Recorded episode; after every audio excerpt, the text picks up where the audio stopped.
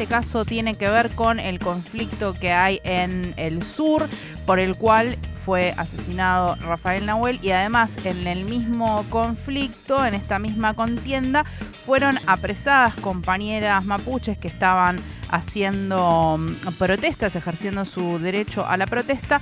La APDH, la Asamblea por los Derechos Humanos Regional Bariloche, hizo una presentación al juzgado por las LAMI Empresas y para hablar más de esto vamos a estar en comunicación con Rubén Mario, que es miembro de APDH Central y de la Regional de Bariloche además representa a los padres de Rafael Nahuel en el juicio. Bienvenido a todo otra vez, Rubén, Agustín y Raquel, te saludamos.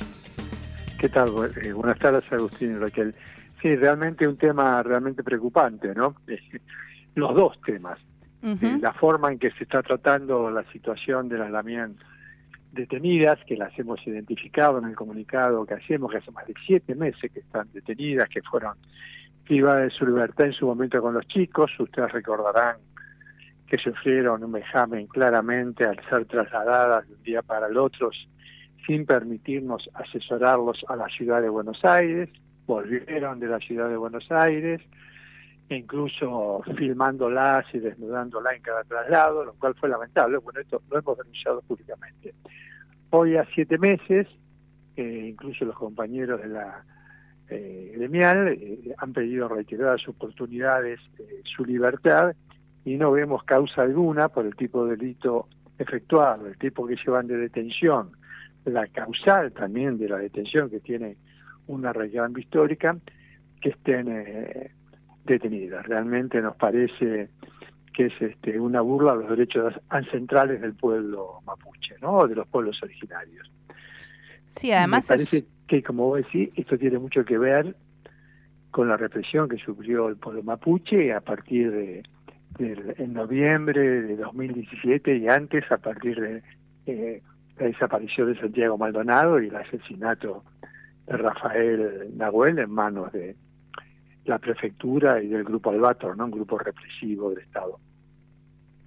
Sí, además no, no se entiende esto de por qué la justicia no garantiza la libertad de las compañías mapuches, porque no hay ningún tipo de, razón por las cuales la justicia no pueda dejarlas, por lo menos en una libertad eh, condicional, digo, con una prisión eh, de otro tipo, Después, obviamente, que vamos a ir por la absolución porque eh, son completamente inocentes, pero digo, mientras tanto, la justicia ni siquiera explica esto. No, no, además lo que nosotros decimos, que esto que venimos sufriendo, y hoy a las seis y media tenemos una reunión con los padres de Rafael, la doble bala que en este tipo de cuestiones tiene la justicia argentina y en especial la justicia federal, ¿no? Por una cuestión discutible de tierras, que es un, para nosotros es una cuestión de recuperación y para el Estado Nacional es una cuestión de usurpación, se priva de libertad a cinco mujeres y por el caso de un asesinato por la espalda de un joven marginado y además mapuche, sus cinco asesinos están libres hace cinco años. Así que me parece que eso solo marca una diferencia y una postura discriminatoria con relación a los sectores desprotegidos por parte de un sector de la justicia. Es claro esto, ¿no? Estamos en comunicación con Rubén Marigo, miembro de la Asamblea Permanente por los Derechos Humanos Central y de la Regional de Bariloche. Rubén, a nosotros y nosotras que estamos haciendo este programa desde el conurbano bonaerense a varios cientos de, kilómetros de, Bariloche, muchas veces y esto es una percepción eh, mía personal, individual, nos quedan lejos algunas de estas noticias lo que a veces nos resulta difícil transmitir desde estos micrófonos tiene que ver con la importancia de, todo lo que está sucediendo, no solo por la situación de las lamiempresas, no solo por el asesinato de personas inocentes como Rafael Nahuel, sino también el, el accionar de la justicia en connivencia con otros sectores de poder de, del territorio. Te estoy haciendo una pregunta que quizás la respuesta es para que charlemos durante horas, pero ¿qué, ¿cuáles son los otros sectores que uno podría identificar como responsables de toda esta situación que se está viviendo allí en, en territorio mapuche, en territorio nacional también? Bueno, yo creo que hay dos posturas, ¿no? Una de la justicia y un sector de la sociedad que tiene la ideología del, del primer genocidio, ¿no? que fue la campaña de Roca y la conquista del desierto. Me parece que ya, la palabra desierto lo que significaba, me parece que hay una clara ideología de que fue quitar 40 millones de hectáreas a los pueblos originarios para entregárselo a no más de 500 terratenientes de nuestro país, o sea, a las clases privilegiadas.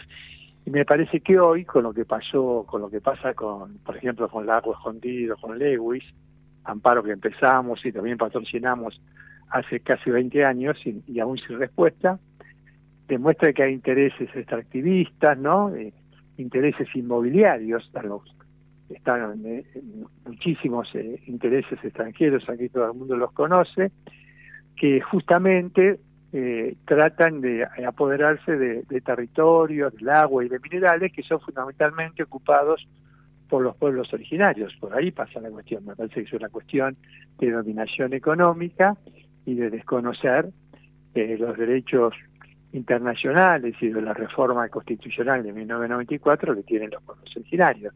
Esta es una ciudad muy particular, vos sabés que acá hemos tenido que denunciar a un sector cuando se manifestó como el Cucuclán, está el consenso Bariloche, a la que son muy asiduos los grupos fascista de derecha, entre ellos la ex ministra Bullrich, que además tuvo mucho que ver con la situación de Rafael Nahuel, y de otros sectores del macrismo. Hay que recordar que también acá pasó lo del agua escondido y las reuniones de un sector muy importante de la justicia federal con los sectores del privilegio y la prensa, ¿no? Así que me parece que, que esto está claro, estamos enfrentando dos modelos de país, dos modelos de justicia, y te vuelvo a repetir, es imposible que uno no pueda hacer esta diferencia. Por un pedazo de tierra, sea privada, sea estatal, cinco mujeres presas y por el otro lado cinco asesinos de un mapuche, de un filo pobre, por la espalda están libres hace cinco años.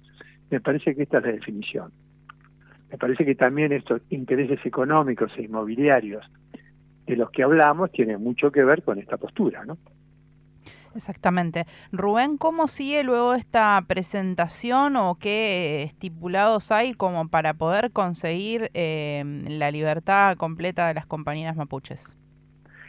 Si a mí me preguntás, nosotros siempre en este tema, me tocó a mí cuando bajamos el cuerpo Rafael Nahuel el 25, el día 26, iniciar una mesa de diálogo para parar la represión, me parece que en estos momentos todos los sectores de las comunidades y demás que están tratando con el gobierno, y se está tratando de lograr una solución, un principio de acuerdo una mesa de diálogo, ¿para qué? Para no criminalizar este tipo de cuestiones.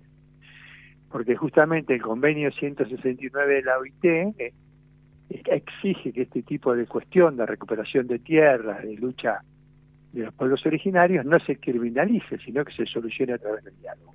Lamentablemente se viene dilatando en el tiempo la mesa de diálogo, hoy va a haber una reunión, yo no voy a poder participar, pero justamente todas las organizaciones, para ver cómo dar una solución a este tipo. Hubo dos reuniones donde participamos como APDH, como comisión asesora, controladora, y no hay todo, aunque hay un principio de acuerdo, todavía se dilata en el tiempo. La verdad que a mí me extraña eso, ¿no? Que se siga dilatando en el tiempo, porque si se lograra como veníamos peleando hace años, que este tema de las tierras se solucione por la vía del diálogo, se solucionaría al mismo eh, tiempo la libertad de las compañeras presas, que para mí ya eh, no tiene sentido, ¿no? Pero bueno, es, es, así la cuestión. Yo creo que pasa por ahí. Eh, esta semana tendría que haber una respuesta del gobierno en la mesa de diálogo y me parecería que sería mucho más lógico que seguir con un sistema represivo que sabemos que el derecho penal está dirigido hacia un sector social, así que y, siempre defendiendo sobre todo el derecho de propiedad. De hecho, la situación que estamos planteando entre Rafa Nahuel y la recuperación de tierras lo demuestra, ¿no? Exacto. Rubén, te agradecemos muchísimo la comunicación y estaremos en contacto esperando novedades y además reiterando este pedido de libertad para que no deje de estar presente en los medios. Y si me dejaste agrego algo más. Sí, por supuesto. Por ejemplo, en el caso de Rafa Nahuel tenemos un problema muy serio, nos acaban de rechazar la posibilidad de que el juicio se lleve acá en Bariloche, donde, donde se asesinó Rafael Nahuel, donde vive la familia, donde están los 80 testigos que vamos a presentar, y si se nos impone ir a la ciudad de General Roca, vaya al apellido, ¿no? Relacionándola con el genocidio del pueblo mapuche, a 500 kilómetros de Bariloche, lo cual significa una carga económica y emocional realmente muy seria, lo cual, a nuestro entender, le impide el acceso a la justicia a los padres, que son las verdaderas víctimas en este momento del juicio. Esto para que sepamos cómo se está dando esta cuestión de la justicia donde se investigan este, este tipo de cuestiones, ¿no? Y donde vamos a tener dos cuestiones contrapuestas. La Fiscalía que sostiene que hay un exceso en la legítima defensa y donde en un asesinato y nosotros sostenemos que es un asesinato liso y llano, atento con un solo herido del lado de la prefectura, hay un muerto, hay dos heridos del otro lado y se recuperaron 140 eh, proyectiles de armas de guerra de los prefectos y ni una sola bala del otro lado, ¿no? O sea, esto de la teoría del enfrentamiento de Burrich que se sigue manteniendo es ficticio, ¿no? Perdón por esto, pero es importante decirlo. No, eh, para nada hay que perdonar porque esto es súper necesario y estaremos en contacto para que esto siga sonando, así que volveremos a hablar seguramente. Bueno, el 14 de mayo comienzan, por suerte, después de cinco años, las anuncios. Estaremos cubriendo. Muchísimas gracias, Rubén. no, al contrario, gracias a ustedes por permitir difundir estos temas. Gracias. Gracias.